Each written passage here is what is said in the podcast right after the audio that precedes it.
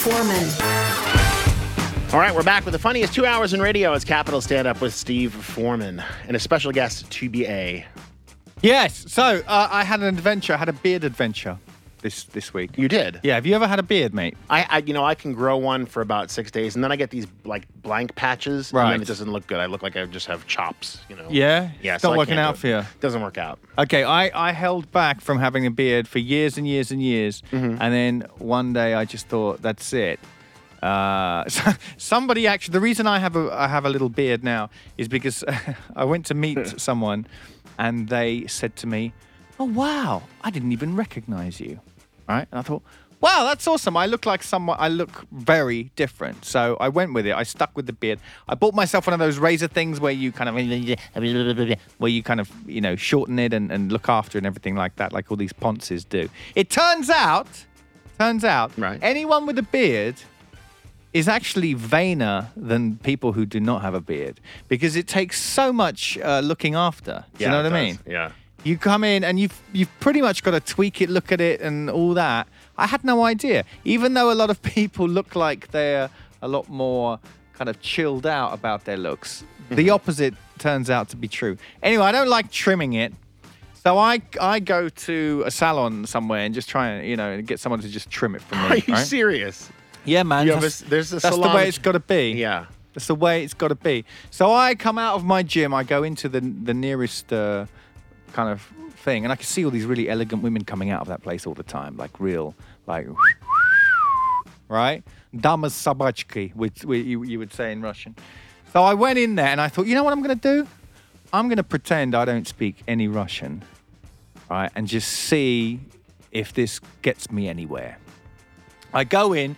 This, I mean, it looked like a fairly expensive place, I suppose, you know, whatever. And then I said uh, to the woman, "Yeah, can you trim my beard? You know, I'm, I'm doing I'm doing uh, hand signals and Yeah. trim my beard." She says, "Yes, of course." She calls over this great big butch-looking woman to do it. I'm like, well, "Okay, all right." And I said, "How much is that going to be, sweetheart? How much is that going to be?" She types on her calculator, one thousand three hundred rubles Wow. right? Now, that's fine. I know the course of the pound and the ruble's been going all over the place over the last few years.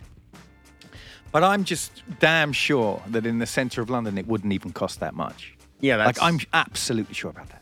Yeah. Whether it was two years ago or now, she is taking the beep, right? Here we go. Foreigner, he's obviously got money. We're, we're back in the 90s here.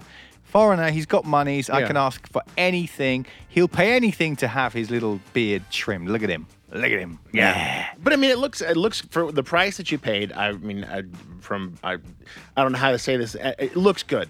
Oh, you flatterer. I had to say no, this so one. I just, I It just looks went. You good. She did a got good job. You gotta have a. You're having a laugh for that money. You gotta clean my car as well, at least, Yeah. right? Surely. Or something. So I turn around, I walk out, I just went. No way, you, you're tripping, sweetheart. And I found a- another place, right, which is a little bit more kind of like spit and sawdust, as you Americans would say. Mm, yeah. Walked in there, sixty rubles. The girl did it for me. Really. Look at this. This was sixty rubles. That was 60 rubles. 60 rubles of goodness, baby. What do you think? But you don't have somebody's nice hands rubbing them all See, over your yeah, face. this That's girl the was younger thing. and hotter than that than that thing she that was gonna do it actually. And see, you you thought you were complimenting me on a one thousand three hundred ruble. That's what I thought it Beard was. trim. It was actually a sixty ruble. That's amazing. Beard trim. That's pretty good. Right. So the moral of the story is uh, pretending that you don't speak Russian doesn't really help you in negotiations anymore. It's all turned. It's all turned. It happened again when I was trying to get into a club as well. I thought, right, okay, I don't speak Russian. They got to let me in. Face control. No, even charged tried to charge me to get in as well. Really? Yeah, something's changing out there, man. People are just kind of disrespecting uh, foreigners again. Was it before or It's after? all going you- to end in tears. Yeah. What? Was it before or after you had the beard that you tried to get into the club? Uh, the beard trim. But yeah. yeah. Before I'd been watching for two football matches and drinking for about six hours. Oh, okay. I, I have. I actually have a line here on what um, what uh, one of the girls here told me. I won't tell you who it was. Here in the building, said that they ab- absolutely fall for guys with beards. They love guys with beards, and they'll only date guys with beards. It seems to be a new thing, and I can't grow one. So Uh, you are you are going to have to write the name down. Yeah, I. Write it down for me. I can't- okay, you don't have to. I'll, you no, don't I'll, have write, to I'll write it broadcast down. All right, no, I, I can't. Yeah, but I can. But I can. I can write it down for you. Excellent, because you know I can't get a date, so um, that would be that would be great. Yeah, absolutely. I think I look better with it. Yeah, I look older though. No, Not about seven years. I don't know. You but, haven't seen me without it. but that's pretty funny actually that you say that because you speak because you're speaking English. It actually well didn't get you anywhere. No, Right. it didn't. But you know, some you know, I don't know. I, I just try it from time to time. Yeah, I- everybody that I come in contact with, it doesn't mean I wa- actually want to speak to them. Do you know what I mean? Right, right. So that's just that's just the way it goes. Yeah, I mean, it's like I, I posted something just on on Mos- you know the Moscow expats site, website, uh, on- Right. on, right on Fa- on Facebook. Right. So I posted something on the Moscow expats uh, Facebook site, and I asked, I said, "I listen, I need three things, Yes. right? I said I need a web developer, I need a dog trainer, and I need so- and I need um, are you okay there? Is it my Yeah. so I Uh, hello. no, I, I have hey, I have um. So I need a, a web developer, a dog trainer, and and something, and, and, Oh, is and a that realtor, all? and a realtor, And a new and a realtor, apartment? and a realtor. Does it need to be one person? Well, that's uh, so. The person writes in and says, "I can do all three. I said, "What the heck?" What kind of world do we live in where a person can be a, a web developer, a dog trainer, and a, a realtor at the same time? Russia, my friend. I'm businessman. and it was this very nice He's an woman. and she said, "I- entrepri- entrepri- enterprise, enterprising, entrepreneur, entrepreneurial. entrepreneur. But I mean, but Entrepreneurial. if you can do all three of those things, then how good are all of those things going to be? The- How good is your web development, dog training, and realtoring going to be? Well, this is your limited American home of the brave, land of the free thinking, uh, Don. Do you know what I mean? Yeah. Yeah. So you gotta, you gotta, you gotta ha be a bit more open-minded. Uh, well, give her a chance on one of them. How about that? Give her a chance on the dog training. if that, if that goes well, then see if she can find you an apartment. How about that? Yeah.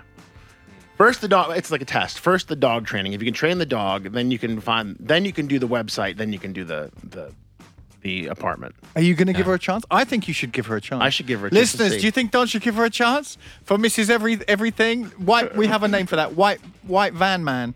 Shall Oh, yeah. shall Do- should Don give White Van Woman a chance? Does she have a white van? That's a good question. to ask. that would be the question. wouldn't If she had a white van, she'd be sold. it? Le- yeah, Listen, we have. But we just happen to have Milo Edwards here in the studio. I just want to say hi to Milo. Hi Milo. Hi, Hello. Milo. I've, I've arrived. You've arrived. How was the ride in? All right. Um, hot. It's Hot. very- The, the, the metro is not a place I would recommend. Uh, if you're on the metro right now, don't be on it. Uh, Get get, off- off. get off- get off. Get off it. Get off, Get off the metro. I don't care how far it is. Walk. It's pretty bad. yeah, All it's, right. It's grim. But rush hour. yeah. Yeah, Oh, yeah, it's pretty bad out there. Um, so listen, I gotta go to a break. When we come back, we're gonna have now the full team here. Steve Foreman and Milo Edwards, Capital Stand Up. Remember the number, plus seven nine oh two five one one one one zero five three. We'll be back right after this. Don't go anywhere.